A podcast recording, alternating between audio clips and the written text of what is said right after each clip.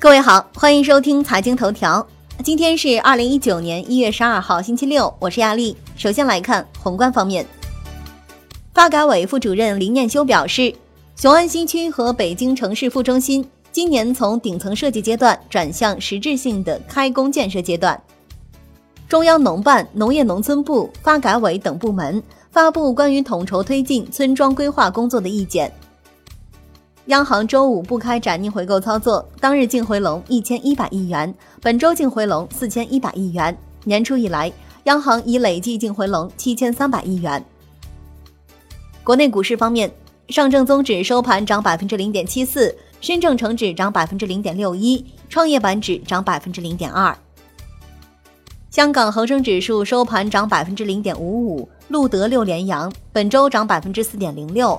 恒生国企指数涨百分之零点五八，本周涨百分之四点二四。上交所督促新 ST 易达尽快恢复信息披露有效来源。小米创始人雷军宣布，从现在开始五年内，小米将在 AIoT 领域持续投入超过一百亿元。金融方面，银保监会宣布，二零一九年将研究新的对外开放措施，特别需要专业性外资保险机构进入中国。国际股市方面，一月十一日零点开始，苹果在天猫平台大幅下调 iPhone 售价，在天猫苏宁易购旗舰店，iPhone XR、iPhone 八八 P 的价格分别下调至五千五百四十九元、三千八百九十九元和四千七百八十八元，最高比苹果官网售价低一千两百元。天猫手机方面表示，年货节期间新品 iPhone 最高直降一千五百元。债券方面。国债期货低开震荡走高，收盘全线走高。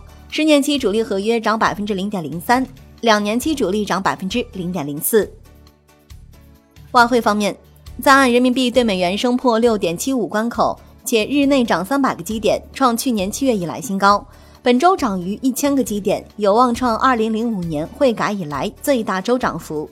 人民币对美元中间价调升两百五十一个基点，报六点七九零九。创二零一八年七月二十六日以来新高，本周累计升值六百七十七个基点。以上节目内容由万德资讯制作播出，感谢您的收听，明天再见喽。